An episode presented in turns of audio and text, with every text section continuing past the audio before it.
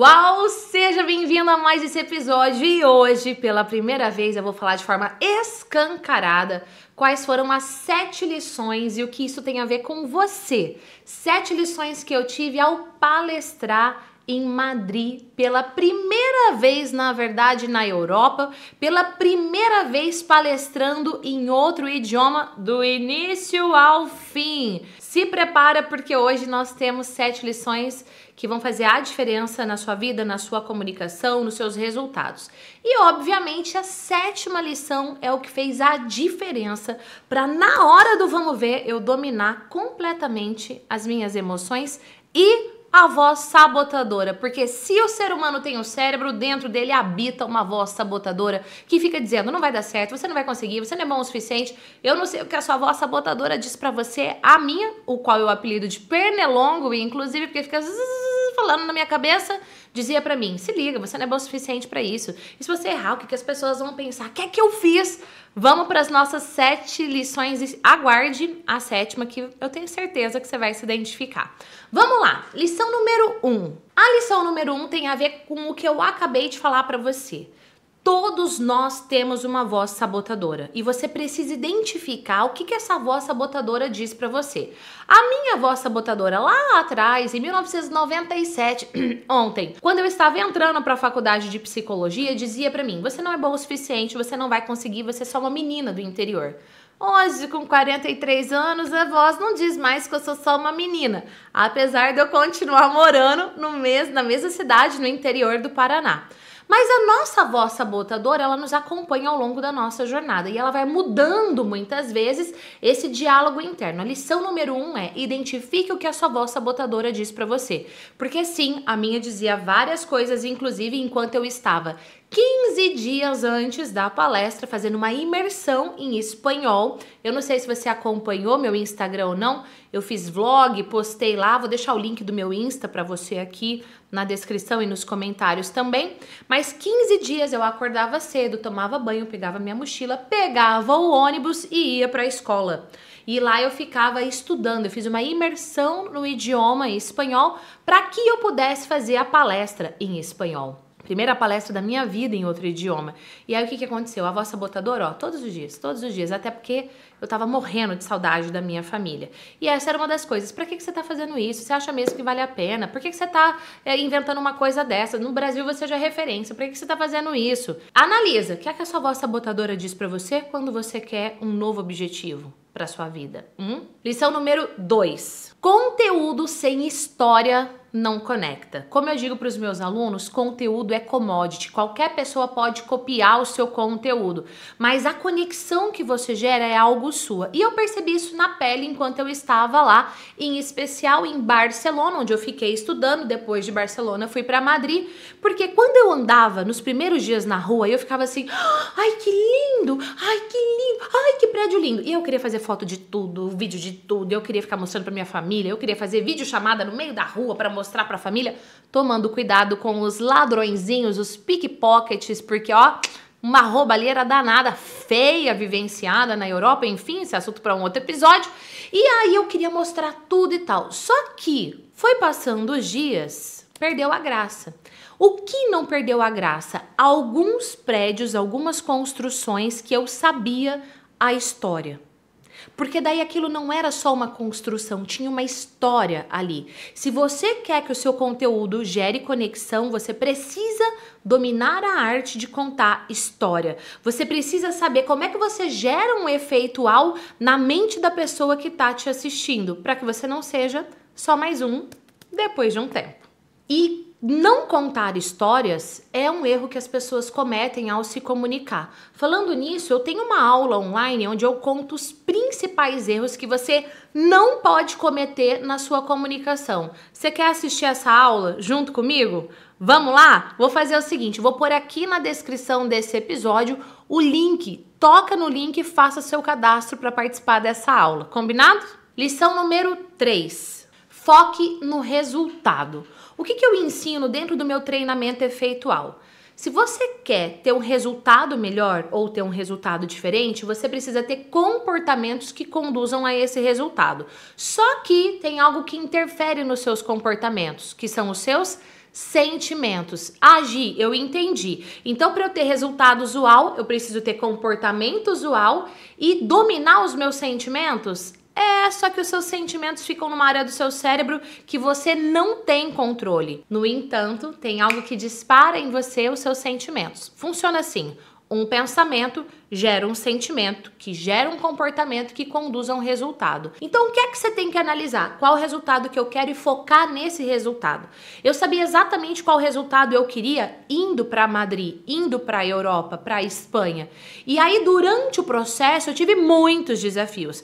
Por exemplo, como eu disse para você no início desse episódio, a saudade de casa era absurda. Nos primeiros dias eu chorava todos os dias. E eu tentava não mostrar isso para minha família, eu não sei se eu conseguia muito, mas porque aquilo tava me consumindo de saudade. Eu sou bem família, eu sou bem grudada, bem caseira. Não sei se você se identifica ou não, mas eu sou dessas. E meu Deus, a saudade era gigantesca. O que, que me ajudou? Focar no resultado. Foque no resultado. Lição número 4. A experiência que você proporciona faz a diferença. Vou te explicar. Um dos dias que eu estava passeando por Madrid, especificamente, já tinha saído de Barcelona, já tinha estudado, palestra estava montada, tudo certo. Treinei com a minha professora. É sempre importante você treinar sua palestra com quem sabe mais que você. No caso, eu estava treinando o espanhol, porque a parte do método efeitual, enfim, eu criei o método Eu Entendo, eu domino. Então, eu treinei com a minha professora, saí de Barcelona, fui para Madrid, que era a cidade que eu ia palestrar, e lá, passeando, fui em um restaurante, na verdade, por acaso, que ele estava, ele era um parceiro para divulgar um teatro da Disney que tinha em Madrid. Adivinha a trilha sonora que tocava no restaurante? trilha sonora da Disney. Eu, como uma fanzoca de carteirinha, e daquelas que sempre que pode quero ir para Disney e obviamente levar a família toda junto. Estou lá e eu ficava pensando: "Ah, esse é do filme da Moana. Ah, esse daqui é da Branca de Neve. Ah, esse daqui é da Pequena Sereia". Por quê? Porque a música é uma das coisas que te ajuda a proporcionar uma super experiência. Por quê? porque a música tem o poder de mudar o estado emocional de uma pessoa. Então, quando você vai dar uma palestra e você quer que a sua audiência curta o um momento junto com você, você também precisa colocar essas pitadas estratégicas para gerar uma experiência uau. Dar uma palestra não é simplesmente sobre passar a informação, mas é sobre gerar um resultado na sua vida, no seu negócio e na vida da audiência. Ô Gi, mas conta aí uma coisa, você utilizou música durante a sua palestra? Claro que sim, inclusive uma música para eu entrar e para eu sair do palco. E foi uau. Lição número 5. Tudo bem você não saber de tudo. Você também se colocar como aprendiz na sua palestra. Óbvio que dependendo do contexto isso não é válido, mas no contexto da Espanha foi. Por quê? Eu estava aprendendo o idioma e a gente acha que às vezes está falando espanhol, mas a palavra tipo não tem nada a ver. Por exemplo, esquisito. Se eu falo que esquisito para nós no Brasil é tipo, hum, que esquisito. No espanhol é tipo, ah, meu Deus, que delicioso, que uau. Então você imagina eu falar que esquisito, achando que eu tô falando em espanhol só porque eu coloquei um sotaque e não tem nada a ver. Mas dependendo do contexto, você pode se mostrar como aprendiz, dependendo do contexto, não. Nesse da palestra em Madrid, eu poderia me colocar como aprendiz. E eu fiz isso, eu fiz isso logo na introdução. A minha introdução, inclusive, se você é meu aluno do treinamento efeitual, você sabe quão é importante uma introdução bem feita. Na minha introdução, foi a parte que eu mais treinei da palestra, porque tinham conjugações verbais que eu queria falar que eu não sabia, Treinei, treinei, falei errado na hora, com certeza, mas não tem problema nenhum. Só que no meio da palestra tinha várias palavras que eu não sabia. E como eu fiz análise de conteúdo da audiência no meio da palestra, eu não, não teria como eu prever tudo. Então tinham coisas, sei lá, que eu queria falar, sei lá, quero falar caneta. E eu não sabia o nome. Eu falava, ah, como se chama esto em espanhol? E aí a própria audiência me ajudava, falava a palavra, eu aprendia e aí seguia toda a narrativa. Então, fique tranquilo, você não precisa saber de tudo. Lição número 6. Busque se desenvolver, busque por novos desafios. Não fique achando que você já é bom o suficiente. Abra-se para receber feedback, para receber mentoria, para fazer um curso para te ajudar a ir além. Eu só realizei esse objetivo, só alcancei esse resultado por quê? Porque eu me abri para me desenvolver. O processo de estudar algo novo num país diferente foi desconfortável? Óbvio que foi desconfortável. Você se abrir para fazer um curso novo e falar: "Ó, oh, tá aqui meu vídeo, Gi, me dá o um feedback", igual, por exemplo, eu faço com os meus alunos. É desconfortável? É desconfortável. Maravilhoso, te coloca num processo de evolução. E ao você analisar que você está num processo de evolução, como eu digo, Progresso é igual felicidade. Essa é uma das premissas da psicologia. Você percebe o seu processo, o seu progresso no seu processo de desenvolvimento. Você fica mais feliz e empoderado. Agora eu vou contar para você a lição número 7. Mas antes eu vou te dizer que se você é novo nesse canal, não se inscreveu, toca aí para se inscrever. Aqui tem um monte de conteúdo para te ajudar. Seja super bem-vindo. Aqui tem psicologia e neurociência para você arrasar na sua comunicação. Gi do céu, qual foi esse essa lição número 7? É o seguinte, eu tava super de boa na lagoa antes da palestra. Só que três minutos antes, literal três minutos antes, eu comecei a pensar assim, caraca, as pessoas vieram aqui só para me assistir, só para te assistir. Várias pessoas vinham falar comigo assim: "Ah, então é você, que legal. Eu vim de Portugal só para te assistir. Eu saí de tal cidade, viajei não sei quantas horas só para te assistir. Ah, eu vim para esse evento porque eu queria ver a sua palestra." E aí eu que tava de boa na lagoa, comecei a ficar tensa, comecei a me preocupar. Meu Deus do céu. E agora, se me der um branco e eu esquecer tudo que eu ensaiei, tudo que eu treinei em espanhol, e agora? E eu fiz exatamente o que os meus alunos fazem no começo do treinamento efeitual. Eu estava preocupada comigo, eu estava preocupada com o que iam achar de mim, se eu ia errar ou não. Ou seja, eu estava me auto-sabotando.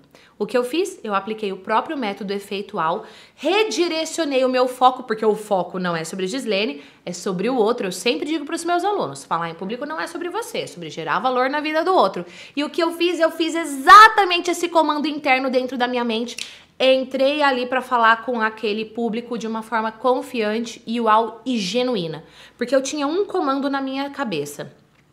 Eu vim aqui para gerar valor na vida dessas pessoas. Isso me deu uma tranquilidade surreal. Aplique o método efeitual. Se você não é meu aluno ainda e quiser saber mais, participa dessa aula que eu falei para você. Lá você vai entender mais sobre esse método. O link está aqui na descrição, porque não adianta você ser bom no mercado. Se você é bom, você é engolido. Você precisa ser uau para você se destacar, fortalecer sua marca, se diferenciar no mercado. Chegou a hora de você também ter um efeito uau nos seus resultados. Assim como eu posso dizer para você que sim, eu tive um resultado uau na Espanha. E sabe por quê? Porque eu venci o medo da minha luz. Eu não tinha medo da minha sombra, eu tinha medo de brilhar demais. E isso me afastar das pessoas que eu mais amava. Se eu venci medo de falar em público, timidez e o medo da minha própria luz, você também pode. E eu quero ler uma frase de um versículo bíblico para você que diz o seguinte: vou pôr o texto aqui na tela para você. Ninguém acende uma candeia e a coloca em um lugar onde fica escondida ou debaixo de uma vasilha.